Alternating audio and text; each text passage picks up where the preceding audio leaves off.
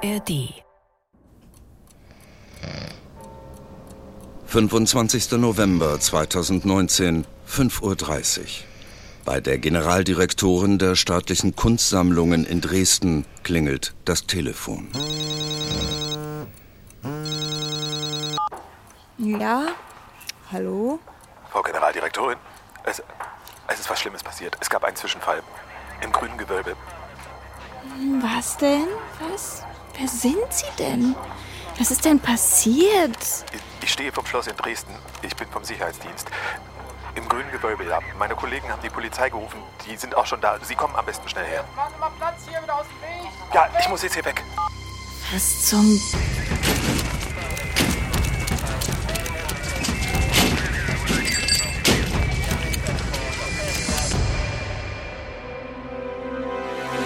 Jahrhundertdiebstahl von Dresden. Wo sind die 4300 Diamanten? War Sachsens Schatzkammer zu wenig gesichert? Eine halbe Million Euro Belohnung für Hinweise auf die Juwelendiebe von Dresden. Kunstverbrechen. Ein True Crime Podcast von NDR Kultur.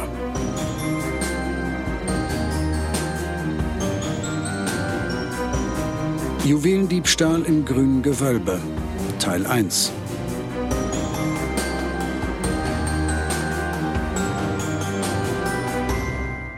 um den es heute geht, beginnt ein bisschen wie ein Harry Potter-Film. Schon wieder Harry Potter, Lenore. Wir hatten das doch schon beim letzten Fall. Die Niffler, diese kleinen Schnabeltiere, die auf alles völlig abgehen, was glitzert und glänzt. Ja, bei der Riesengoldmünze in Berlin, da passte das auch. Ich meine, hey, also ich bin Potter Ultra, ne? Aber Lenore, wir müssen trotzdem aufpassen, dass wir nicht zum Potter-Fan-Podcast werden, sondern schön bei unseren Kunstverbrechen bleiben. Ja, aber diese Szene, mit der unser heutiger Fall beginnt, da denkt doch jeder, der Harry Potter gelesen hat, an den Anfang von Band 1. Also Dumbledore geht mit seinem Deluminator durch den Ligusterweg und knipst die Lampen aus. Okay, du hast vor dem inneren Auge jetzt die Augustusbrücke in Dresden, merke Mhm. ich, in der historischen Altstadt. Da stehen ja diese Straßenlampen, die wie so alte Gaslaternen aussehen und dann zack, auf einmal waren alle Lichter aus, alles stockdunkel. Genau so ist es ja in der besagten Nacht vom 24. auf den 25. November 2019 passiert. Auf einmal waren alle Straßenlampen aus und der gesamte Theaterplatz lag im Dunkeln, sodass niemand die Einbrecher sehen konnte, die über die Mauer vom grünen Gewölbe geklettert sind. Aber es war natürlich kein Deluminator, der das Licht ausgezaubert hat, sondern ein von den Dieben gezielt angezündeter Stromkasten. Einer von vielen kleinen Bausteinen in diesem atemberaubenden Einbruch ins grüne Gewölbe. Das Museum im Residenzschloss in der Dresdner Innenstadt hat grün bemalte Säulen und Wände, deshalb heißt es grünes Gewölbe, ist voll mit Juwelen und Schmuckstücken aus der Zeit der sächsischen Könige und wirklich mehr eine Schatzkammer eigentlich als ein Museum. Und deshalb, laut eines ehemaligen Generaldirektors, gesichert wie, ich zitiere, Fort Knox. Ja, krasse Ansage. Stimmt aber nicht. Leider. Das grüne Gewölbe war wohl tatsächlich weniger Fort Knox, sondern eher ein ja, Sicherheitsdesaster. Aber hey, wir sind schon mittendrin in dem neuen Fall. Mein Name ist Torben Steenburg. Ich bin Reporter bei NDR Kultur und für Kunstverbrechen vor allem draußen unterwegs, diesmal in Dresden. Und mein Name ist Lenore Lötsch. Ich bin auch Journalistin bei NDR Kultur und behalte hier bei Kunstverbrechen unsere roten Fäden an der Pinnwand zusammen und grab mich durch die Aktenberge. Lenore Maulwurf Lötsch, denn hey, die Aktenberge waren ja dieses Mal wirklich beim Juwelendiebstahl in Dresden wahnsinnig hoch. Genügend Stoff für zwei neue spannende Folgen. Jetzt, Lenore, musst du uns erstmal auf den Stand der Ermittlungen bringen. Was wurde eigentlich wie gestohlen und warum sind wir jetzt auf der Jagd danach? Ja, dann werde ich mal den Lagebericht aus meinem gut gesicherten Aktenschrank holen. Staub zumindest hat sich auf der Akte noch nicht gebildet, so frisch wie der Fall ist. Die Akte. Was bisher geschah. Es ist ein Montag, dieser 25. November 2019. Zwischen 4.30 Uhr und 4.50 Uhr klettern zwei oder mehr Männer über die zwei Meter hohe Mauer, die den Theaterplatz vom Dresdner Residenzschloss trennt. Sie machen sich am Gitter eines Eckfensters zu schaffen. Das führt in den Westturm des Schlosses. Hier im Erdgeschoss befindet sich das historische grüne Gewölbe. Vermutlich wurden die acht Streben des Fenstergitters schon Tage vor dem Einbruch durchtrennt, mit einer hydraulischen Schere, wie sie bei Feuerwehreinsätzen verwendet wird. Dann hat man sie mit Kleber so präpariert, dass die Einbrecher sie jetzt blitzschnell abnehmen können. Der gesamte Theaterplatz ist dunkel, weil ein Stromkasten in den Katakomben der Augustusbrücke sabotiert wurde. Die Täter positionierten einen Topf mit schnell entflammbarem Öl unter einem Stromkasten und setzten ihn mit einer Lunte in Brand. Im Schutz der Dunkelheit steigen die Diebe durch das freigeschnittene Gitter ins grüne Gewölbe ein. Der Alarm wird erst ausgelöst, als einer der Täter das Fenster aushebelt und die Scheibe ins Innere fällt. Die Täter klettern hinein, durchqueren in Sekundenschnelle zwei Räume und schlagen im Juwelenzimmer mit einer Axt auf eine Vitrine ein. Dieser Axtangriff beginnt um 4.57 Uhr und wird vom Sicherheitspersonal auf dem Bildschirm der Überwachungszentrale sofort bemerkt. Zwei Minuten später rufen die Sicherheitsmitarbeiter die Polizei. Um 5.04 Uhr ist der erste Polizeistreifenwagen vor Ort. Die Täter allerdings sind da schon weg und mit ihnen 21 Schmuckstücke von drei Diamantengarnituren aus dem 18. Jahrhundert. Auf dem Weg verwischen die Einbrecher ihre Spuren mit Hilfe eines Pulverfeuerlöschers. Was eine Akte. Ich komme hier echt nicht mehr so ganz hinterher mit dem Nachrechnen, Lenore. Wie viele Minuten waren die Täter da im grünen Gewölbe drin? Sieben. Sieben. Und dann schaffen die das sogar noch Spuren zu verwischen. Das sind wirklich Kunstverbrechen, Rekordzeiten. Ja, und das geht so weiter. Um 5.05 Uhr gibt es einen Hinweis zum Fluchtfahrzeug. Es ist ein heller Audi S6 und um 5.09 Uhr sind bereits 16 Streifenwagen am Museum. Um 5.10 Uhr dann wird ein Brand in einer Tiefgarage im Dresdner Stadtteil Pieschen gemeldet. Es ist, und das weiß man natürlich erst später, das Fluchtfahrzeug, was da angezündet wurde. Warum diese Verfolgungsjagd so gefährlich war, dass wirklich Menschenleben in Gefahr waren, darüber sprechen wir später noch. Eins steht ja aber wohl schon mal fest, die Täter hatten einen genauen Plan, haben das Objekt ziemlich gut ausgekundschaftet und eigentlich hat alles auch wirklich genau nach Plan funktioniert. Ja, muss man anerkennen. Die kriminelle Energie ist da sehr zielgerichtet eingesetzt worden, würde ich mal sagen. Und wir müssen natürlich auch über die Beute sprechen, vor allem wie die gesichert war. Acht Stunden nach dem Einbruch gab es damals im Grünen Gewölbe die erste Pressekonferenz. Und da war Marion Ackermann, das ist die Generaldirektorin der Staatlichen Kunstsammlung in Dresden, ziemlich verstört. Sie meinte, der Staatsschatz Sachsens sei gestohlen worden. Aber ja wohl kaum der komplette Staatsschatz. Ja, aber dachte man erst. Es waren aber nur Teile von drei Garnituren. Guck mal, da ist es wieder, dieses Wort Garnituren. Ich konnte das von Anfang an nicht einordnen, seit ich mich mit diesem Fall beschäftigt habe. Ich, also unter Garnitur stelle ich mir vor allem halt so Schießer, Feinripp, Unterhose und Hemd vor. Na, immerhin nicht Biertischgarnitur. Das könnte dir ja auch noch einfallen. Stimmt. Also Garnitur sind einfach nur mehrere Gegenstände, die zusammenhängen. In dem Fall also Schmuckstücke, ziemlich funkelnde und sehr opulente Zeichen der Macht und des Reichtums. Die heißen Diamantrosengarnitur, Brillantgarnitur und der Schmuck der Königin. Und die trug man schon auch, also so zum Repräsentieren bei höfischen Anlässen. Und sie bestehen dann eben aus einer Brustschleife, einem Muffhaken, Schuhschnallen, Rockknöpfen, Colliers, einem stopp, Degen. Stopp, Lenore. Muffhaken. What the hell? Was ist das? Muff kennst du auch nicht? Also Muff. wenn es so muffig ist, das kenn- Nee, Muff ist eine Rolle, so meistens aus Pelz. Da steckt man die Hände rein, um sie warm zu halten. Und dann hat man hier so eine Kordel drum. Ja, und dann so ein Muffhaken ist eben einfach, um so einen Muff zu verschließen. Okay, ist klar, ich verstehe. Also wir reden wirklich von einer Kleiderschrankgarnitur. Ja, ja, klingt nach Kleiderschrank, ist aber eben ziemlich wertvoll, weil aus Diamanten. Okay, Lenore, dann erzähl mal bitte, von was für unermesslichen Summen reden wir denn da? Ja, genau, beziffern lässt sich das nicht. Der geschätzte Versicherungswert liegt bei mindestens 113,8 Millionen Euro. Aber dazu muss man sagen, der kunsthistorische Wert ist viel, viel höher. Weil es diese Schmuckstücke nur einmal in dieser Ausführung und Kombination gab. Genau, und diese Diamantengarnituren waren zur Zeit August des Starken wirklich das Staatsvermögen, gebunden, eingefasst in Schmuckstücken. Der sächsische König ließ 1723 eine Schatzkammer bauen im Erdgeschoss des Residenzschlosses und das war dann eben dieses berühmte grüne Gewölbe. Das sollte dann vor Einbruch, aber vor allem auch vor Feuer schützen. Hat ja auch ziemlich lange geklappt, oder? Ja, 300 Jahre, um genau zu sein. Dann kamen unsere Blitzeinbrecher und haben in sieben Minuten zumindest einen kleinen Teil dieses Staatsschatzes geklaut. Es war ein Schock für ganz Dresden. Ich habe da mal ein paar Jahre gelebt, weiß so ein bisschen, wie die Stadt tickt. Da ist man besonders stolz auf die Geschichte, auf Kunst, auf Kultur.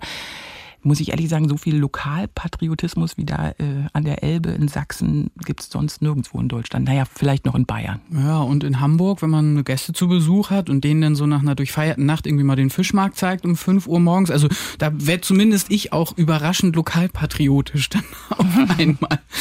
Aber ähm, dass da jetzt bei diesem Fall von der geklauten sächsischen Seele geredet wurde, das ist doch wirklich ein bisschen too much, ja, oder? Torben, stellst dir vor, Hamburg ohne Fischmarkt. Fühlst du den Schmerz schon ein bisschen? Ja, lässt sich halt schwierig klauen, das Ding, ne? Naja, ich war auf jeden Fall vor meiner Reportage wirklich gespannt auf eine kräftige Portion Lokalstolz. Ähm, ich habe mich für euch, für Kunstverbrechen, nämlich auf den Weg gemacht nach Dresden ins Elbflorenz. Auf Spurensuche.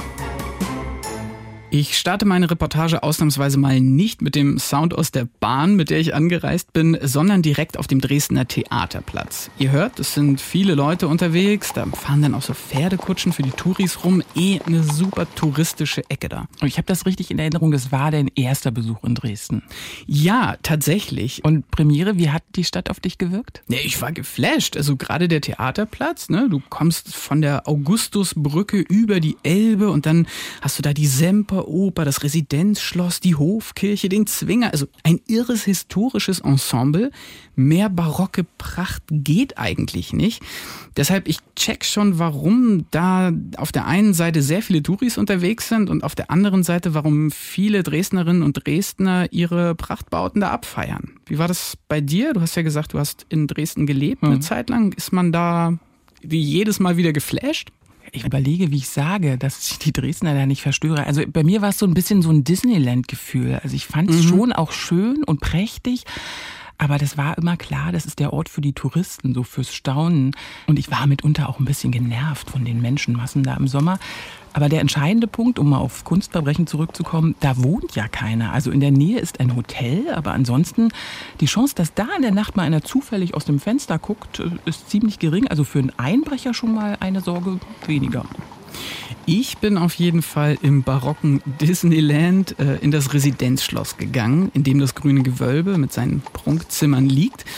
Wie immer bei meinen Besuchen bei Kunstverbrechen habe ich mich vorher angemeldet, aber ich glaube, nach allen bisherigen Reportagen für Kunstverbrechen waren hier die Sicherheitskontrollen beim Einlass am krassesten. Ich weiß, was du meinst. Die Schleuse, oder? Ja, äh, du musstest da auch schon mal Ja, durch? ich war ja auch schon mal drin im grünen Gewölbe, klar. Okay, I see. Also der Rundgang für euch zur Erklärung durch die Räumlichkeiten des grünen Gewölbes beginnt mit einer Luftschleuse. Das hört ihr jetzt hier einmal im Hintergrund. Das ist wirklich eine Luftschleuse, um eine stabile Luftqualität in den Räumen zu sichern. Und es ist außerdem eine Art Schranke, einfach um den Besucherstrom zu regulieren. Eine Tür geht auf, müsst ihr euch vorstellen, dann geht man rein, dann geht die hinter einem zu und dann steht man zwischen den Türen und dann geht erst die nächste auf. Fotografieren übrigens im grünen Gewölbe auch strengstens verboten und überall mehrere Menschen vom Wachpersonal.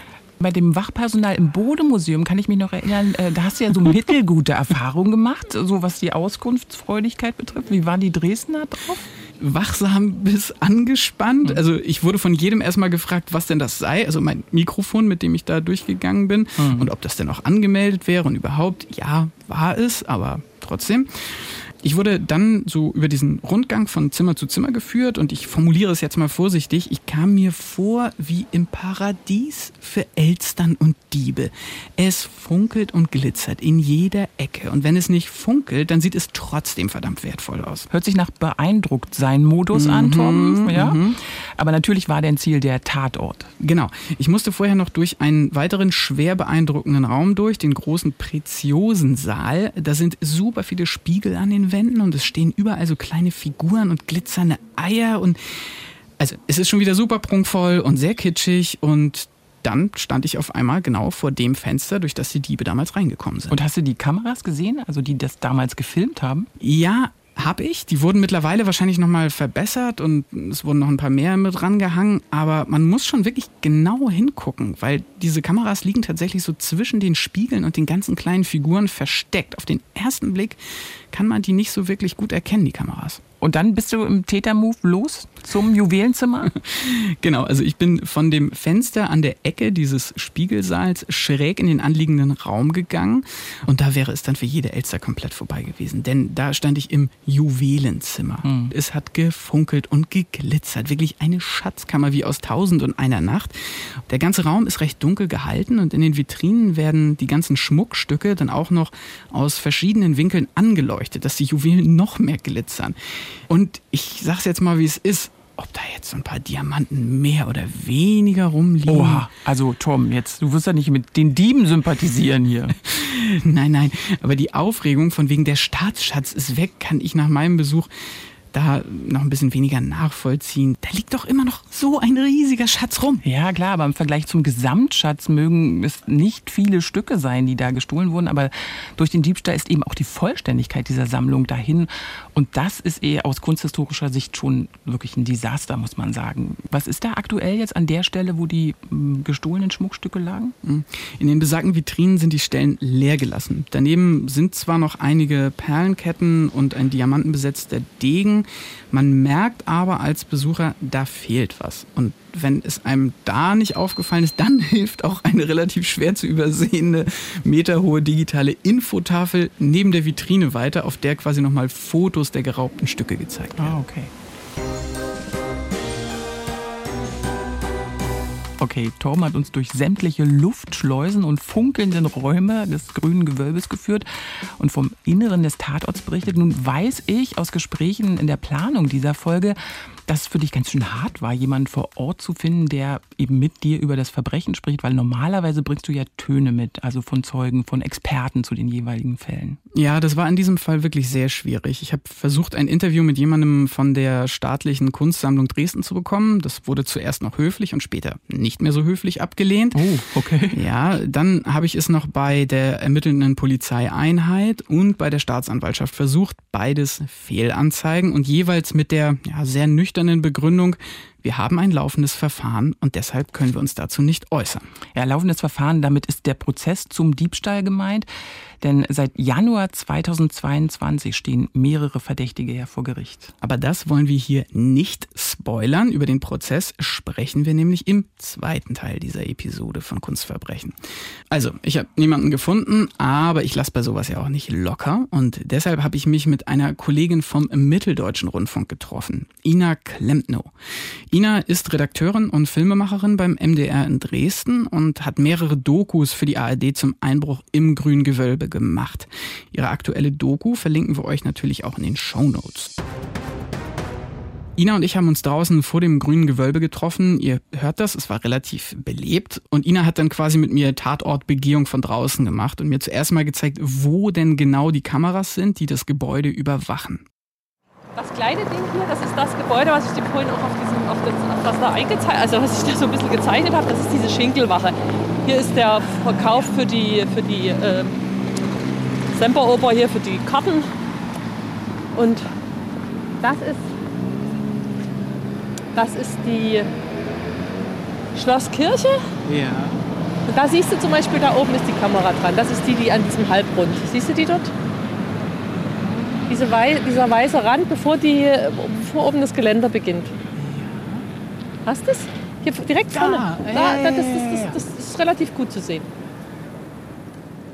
Der Witz bei dem Fenster, durch das die Diebe reingekommen sind, ist nämlich, dass es damals in einem perfekten toten Winkel lag. Es gab und gibt zwar viele Kameras in der Umgebung, man hört das hier, wie Ina das beschreibt und mir das auch zeigt, aber das Bild der Kameras wurde durch eine fest installierte Werbetafel auf der Straße vor dem Fenster blockiert. Und dann gab es zwar noch Kameras, die seitlich am Gebäude des Schlosses angebracht waren, die aber genau so ausgerichtet waren, dass sie das Fenster eben nicht mehr im Blick hatten. Okay, ich habe den Vorteil, dass ich weiß, wo ihr da jetzt gerade steht und wie das vor Ort aussieht. Aber wenn man es jetzt das erste Mal hört, vermute ich, klingt es ziemlich kompliziert. Jo, deshalb hat Ina sich das auch für ihre Recherchen damals alles tatsächlich aufgemalt. Und guck mal hier, ich habe was mitgebracht, Lenore. Ich komme mal eben rum zu dir. Mhm.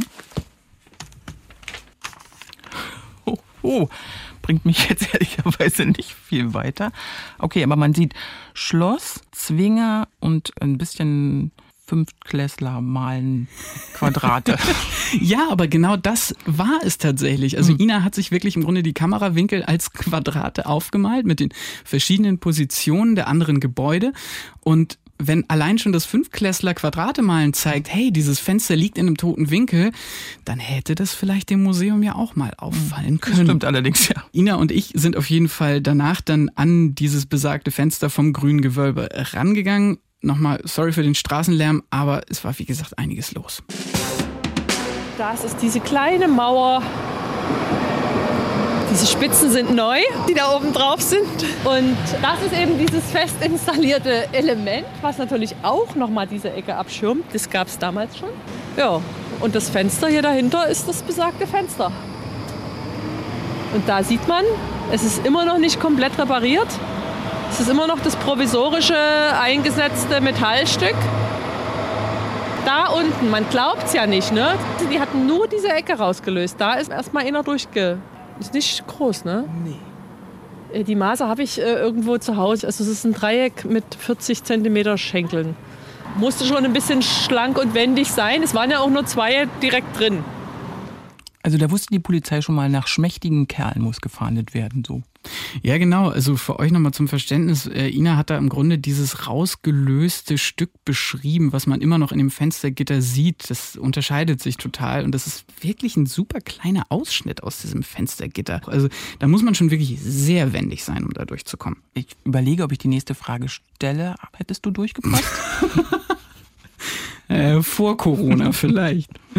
Also der Ausschnitt hat auf jeden Fall gereicht, dass die dünnen Täter da durchgekommen sind. Was damals halt sehr ärgerlich war äh, bei dem Einbruch, die Außenhautscanner, die Ina und ich uns auch angeguckt haben an der Wand des Museums, die haben nur bis etwa drei Meter über dem Boden gereicht. Ja, ich glaube, Tom, Außenhautscanner, das musst du nochmal erklären. Ja, klar, kein Problem. Also das sind im Grunde so Bewegungsmelder, wie man das auch aus so Filmen wie, weiß ich nicht, Mission Impossible kennt. Die scannen einen bestimmten Bereich, ein Fenster, eine Wand, whatever. Und sobald da eine Bewegung registriert wird, wird ein Alarm ausgelöst. Und beim grünen Gewölbe gingen die Scanner nur bis drei Meter über den Boden, also haben das Fenster gar nicht erfasst. Ja, warum denn dann? Diese Wand mit dem besagten Fenster liegt in einem Bereich, der tagsüber begehbar ist. Da konnte man also durch ein Tor ein paar Meter weiter quasi reingehen auf das Gelände und dann bis vor das Fenster rangehen. Das heißt also freie Bahn für dich? Du warst am Fenster dran? Ich stand direkt davor. Mm. So, und die Scanner, die würden tagsüber natürlich ständig Alarm schlagen, aber es ist eben ein ziemliches Versäumnis, dass die Scanner nicht wenigstens nachts bis auf den Boden gerichtet wurden. Dann mm. wäre früher Alarm angeschlagen worden. Die ganze Technik wurde inzwischen aufwendig erneuert, inklusive neuer Stahljalousien im Inneren, die es vorher an dem besagten Fenster auch nicht gab. Okay. Ina hat mir dann auch noch einen zweiten sehr wichtigen Ort für diesen Einbruch gezeigt, nämlich den Stromverteiler, den Stromkasten, über den die Diebe damals die Straßenlaternen ausgeschaltet haben. Ja, der Deluminator-Moment. Genau.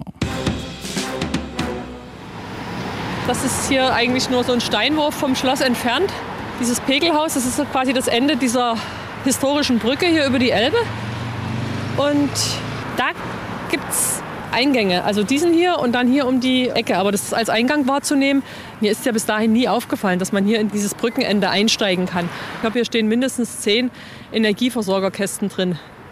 Da muss man erst mal finden, dass es der ist für die Straßenbeleuchtung. Und genau der ist aber gezielt mit Benzin, was in Töpfen eingegossen wurde und dann mit so einer Art Lunte auch sozusagen durch den Raum durchgeführt wurde. Man konnte das also auch von hier außen, von dieser einen Luke aus anzünden. Also das ist absolut durchgeplant und organisiert gewesen und ist gezielt dieser eine Kasten tatsächlich außer Gefecht gesetzt worden. Und das muss man ja auch zeitlich planen, ne? dass es halt passt, dass es genau zu der Zeit so brennt und das in genau in die Zeit fiel, wo die Ablösung des Wachdienstes war. Das ist schon ein ziemlich gut vorbereitetes Ding gewesen und bin überzeugt davon, dass die sechs, die jetzt da sitzen, das so im Detail nicht vorbereitet haben können.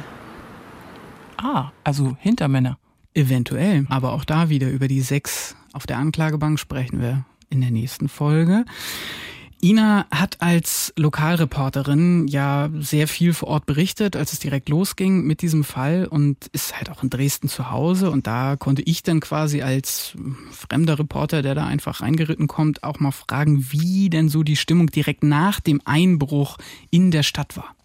Ich glaube, das war so eine gewisse Ungläubigkeit. Also ich habe das früh, als ich auf Arbeit gefahren bin, im Auto gehört, um acht, halb neun.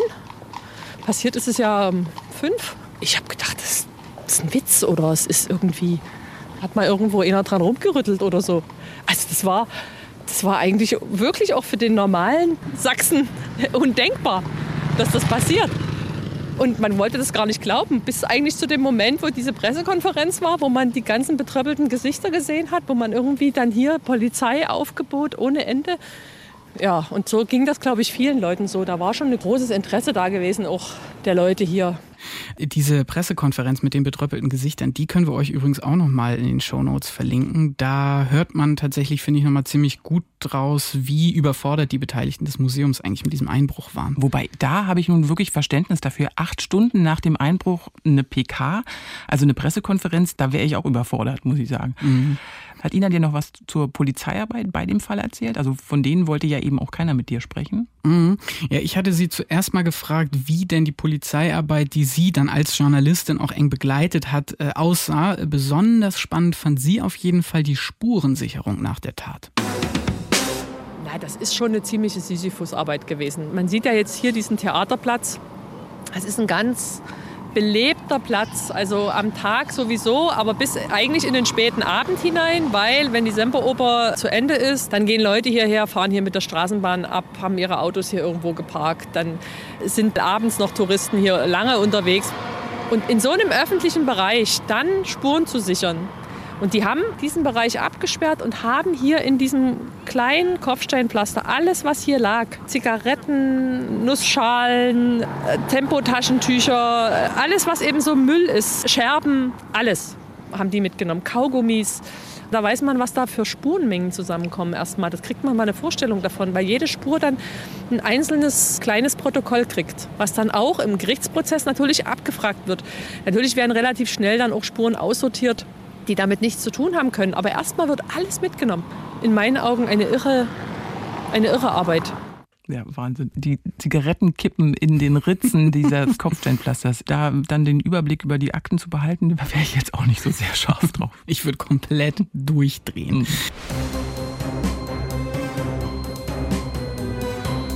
Die Polizei in Dresden bildet schnell eine große Soko und die hat natürlich auch einen passenden Namen. Epaulette, französisch für Schulterklappe. Wusste ich. Ja, klar. Und eines dieser Teile, die gestohlen wurde, das war eben genau eine solche Epaulette.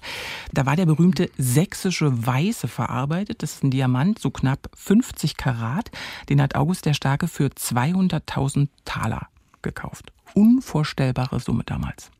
Lenore, wie viel sind denn 200.000 Taler in Euro? Ja, habe ich jetzt nicht parat, den genauen Wechselkurs.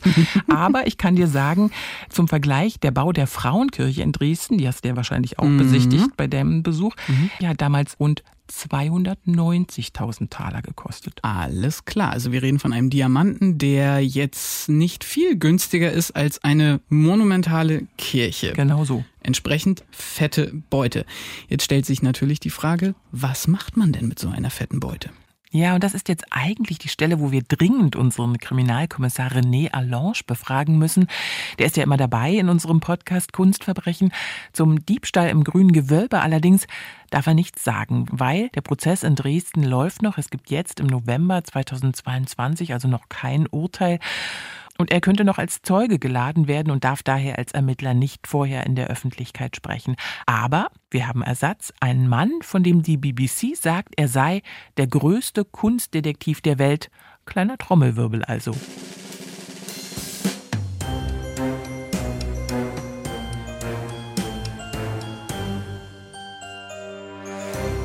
Und zwar Arthur Brandt, Kunstdetektiv aus Amsterdam. Ihr habt schon von ihm gehört, und zwar in unserer allerersten Folge von Kunstverbrechen zu Hitlers Hengsten. Arthur Brandt war den Pferden damals nämlich auch auf der Spur und hat mit René Allange zusammengearbeitet. Und du hast es gesagt, Arthur wohnt in Amsterdam. Dort haben wir ihn auch erwischt. Allerdings rauschte unsere Leitung leider ein bisschen. Sorry dafür.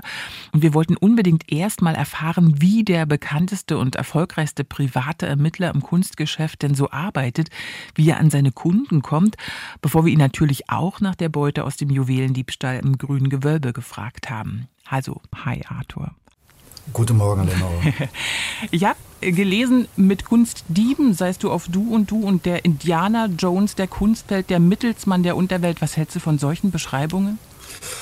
Ja, die Medien, die brauchen etwas Tolles und dann sagen die Indiana Jones, aber ich habe nicht mal einen Führerschein. so, äh, okay. Nein, ich bin ein, ein normaler holländischer Typ, ja, der Kunstdetektiv geworden ist. Und da gibt es keine Universität, das muss man alles äh, selber rausfinden. Inwiefern unterscheidet sich denn eigentlich deine Arbeit von der der Polizei? Ja, ich sage immer, die Polizei hat Waffen. Die können sich verteidigen. Ich kann das nicht. Ich muss das nur allein machen. Das ist manchmal schwierig. Stell dich mal vor, dass du in einem Wald mit drei oder vier Kriminellen verabredet bist und ja, dann weiß keiner, dass du da bist. Nur die Kriminellen. Da kann alles passieren. Und das heißt, dass ich vorsichtig sein soll. Ich sage immer, ich halte mich am Gesetz, weil ich arbeite immer mit der Polizei zusammen. Ich mache niemals etwas ohne Zustimmung von der Polizei. Aber ich sollte auch mein Wort halten, weil wenn man das nicht macht im kriminellen Bereich, dann bekommt man Probleme. Ich will natürlich wissen, wo war der Wald und um welches Kunstwerk ging es? Es gibt immer solche Verabredungen. Man kann mit diesen Leuten, die stehen nicht im Telefonbuch und die haben auch kein Office. Man kann nicht äh, irgendwo hinfahren. Das ist immer, verabredet man sich in einem Wald oder in ein Bar, in eine Garage. Was würdest du denn sagen, was sind so Methoden, die nur du anwendest, die die Polizei aber nicht nehmen würde? Manchmal, wenn es einen Raub gibt, dann hat die Polizei eins oder zwei Jahre äh, Zeit. Nachher sagt man, wir haben kein Geld mehr dafür oder keine Zeit.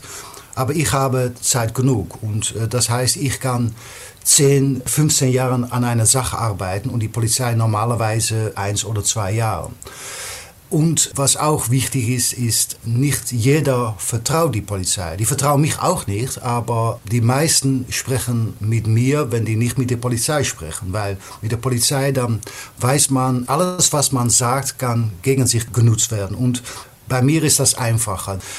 Und ich habe natürlich äh, das Gesetz zu folgen, aber die Polizei ist mehr beschränkt, weil für die Polizei muss man ein Verdächtiger sein und für mich ist das äh, egal. Äh, ich kann mit jeder sprechen. Ein Polizist hat mal gegen mich gesagt, Arthur, wenn wir jemand unterfragen wollen, dann müssen wir 20 Formulieren äh, machen. Und du gehst auf dein Fahrrad und du klingelt an der Tür und sagt, was ist los? Und das, das ist einfacher für mich. Aber äh, die Polizei natürlich, die kann abhören, kann Leute verhaften. Arthur, was sind denn so deine Kunden? Normalerweise meine Kunden sind äh, Leute, äh, die Kunst sammeln. Das sind normale Leute und die wollen ein Picasso kaufen und die rufen mich an und sagen, äh, Arthur, ist diesen Picasso falsch oder wie viel soll man dafür bezahlen? Ist er vielleicht geraubt worden im Zweiten Weltkrieg?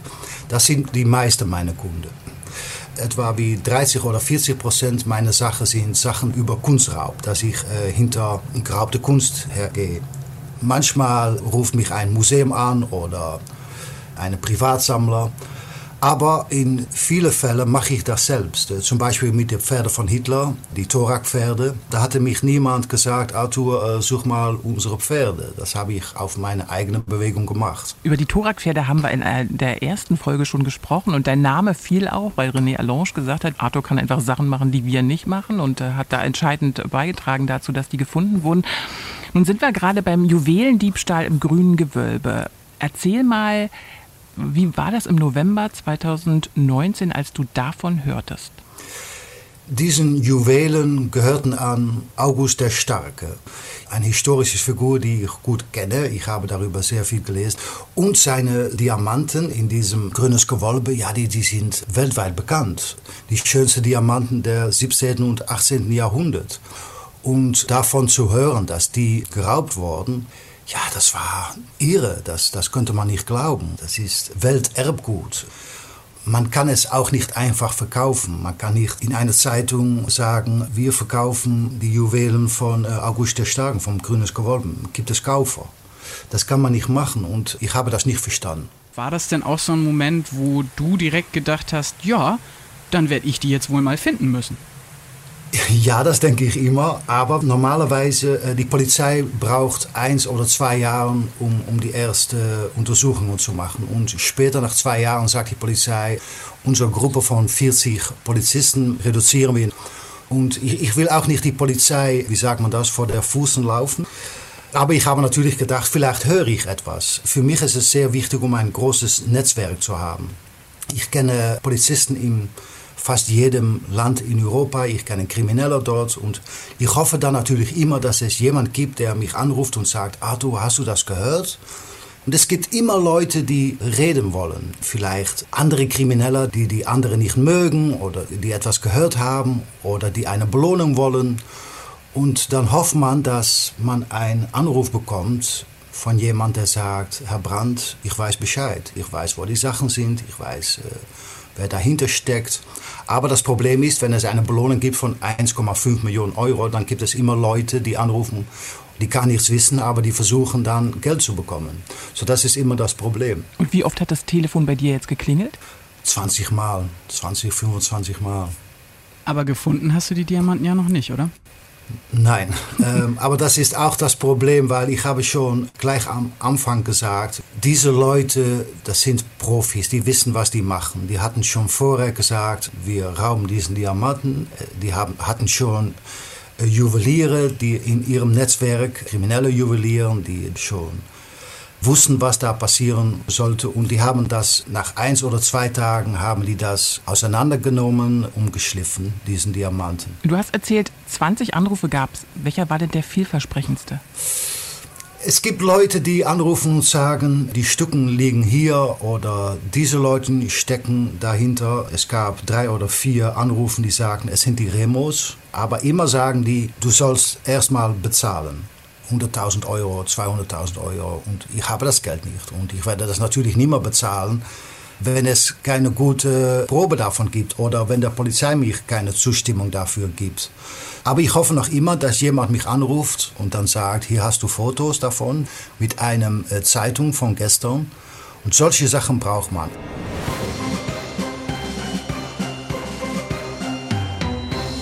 Wir sprechen in der zweiten Kunstverbrechen-Folge zum Juwelendiebstahl im grünen Gewölbe noch ausführlicher mit Arthur Brandt über seine Suche nach den Diamanten. Zum Ende dieser Episode wollen wir aber noch mal rekapitulieren, was direkt nach dem Einbruch geschah. Die Täter sind nach dem Einbruch, wir erinnern uns, mitsamt der Beute in ihrem Fluchtwagen, einem Audi, durch die Dresdner Innenstadt gerast, bis in den Stadtteil Pieschen. Da haben sie den Wagen in einer Tiefgarage eines Mehrfamilienhauses angezündet. Das wird noch wichtig im Prozess. Von Dresden-Pieschen aus ist es nicht weit zur Autobahn nach Berlin. Und da wollen sie hin. Ja, und sie jagen mit einem anderen Wagen, einem Mercedes, der als Taxi getarnt ist, in den frühen Morgenstunden über die Autobahn. Und dieses Auto, der Mercedes, der wird dann mit offenem Fenster und falschem Kennzeichen in Berlin gefunden und auf einem Polizeigelände sichergestellt. Noch weiß die Polizei natürlich nichts von der Verbindung zum Juwelendiebstahl in Dresden. Aber die Täter wissen natürlich von dieser Verbindung und stecken das Auto heimlich in Brand. Und jetzt ist natürlich die Frage, findet die Polizei in diesem ausgebrannten Autowrack die so wichtigen Indizien zur Überführung der Täter? Mhm. Und dann brodelt es ja auch noch in Berlin-Neukölln. Ein riesiger Polizeieinsatz wird vorbereitet und die Durchsuchungen werden im November 2020 dann auch durchgezogen. 1600 Polizistinnen und Polizisten sind beteiligt. Was sie bei den Durchsuchungen finden, macht die ganze Gefahr der Verbrecherbande deutlich. Das erzählen wir in der zweiten Folge unseres Podcasts Kunstverbrechen zum Juwelendiebstahl im grünen Gewölbe. Aber einen Fun-Fact möchte ich noch loswerden. Okay. Wir haben ja viel über das schlechte Sicherheitskonzept geredet, aber eins hat doch geklappt. Ganz du, ohne Technik. Du, du meinst die Angelsehnen? Genau. Die Schmuckstücke waren in ihren Vitrinen mit Angelsehnen festgebunden, also Angelsehne, so Nylonfäden, eigentlich nur um die Stücke zu fixieren. Aber beim Einbruch haben die richtig gut gehalten. Also auch als die Diebe daran gerissen haben. Die Täter wären sonst mit viel mehr Schmuckstücken daraus marschiert aus dem grünen Gewölbe. Das war unsere erste Folge zum Juwelendiebstahl im grünen Gewölbe. Nächste Woche Mittwoch bekommt ihr dann die Auflösung dieses spannenden Falls. Alle Folgen von Kunstverbrechen findet ihr in der ARD Audiothek, der kostenlosen Audio-App der ARD. Abonniert gern unseren Podcast, dann verpasst ihr keine Folge. Bei Fragen oder Feedback zu unserem Podcast schreibt uns gerne an kunstverbrechen.ndr.de. Wir freuen uns von euch zu hören. Und jetzt haben wir für euch noch schnell einen Crimey-Podcast-Tipp. Hört doch mal bei unseren Kollegen vom RBB24 Crime Podcast im Visier rein. Die Hosts Uwe Madel und Theresa Sickert widmen sich diversen Verbrechen in Berlin und Brandenburg. Und meistens geht es dabei etwas blutiger zu als bei uns, zum Beispiel im Fall des Prostituiertenmörders Dr. Stefan S., Täter in Weiß. Oder beim Mord an einem jungen Mann, der nur dank Spürhunden aufgeklärt werden kann. Geruch der Täter. Für True Crime-Fans mit etwas stärkeren Nerven als uns also. Der RBB-Podcast im Visier gibt es natürlich auch in der ARD-Audiothek. Den Link packen wir euch in unsere Shownotes. Und damit verabschieden wir uns. Bleibt kreativ und bleibt wachsam. Bis zum nächsten Mal bei Kunstverbrechen. Tschüss. Tschüss. Kunstverbrechen. Ein True Crime Podcast von NDR Kultur.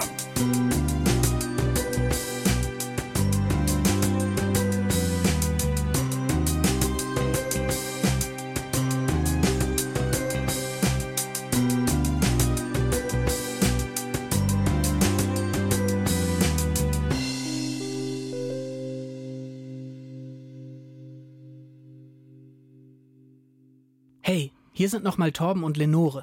Ihr könnt jetzt gleich hier, wo ihr eure Podcasts findet, die ganze erste Staffel von Kunstverbrechen durchhören.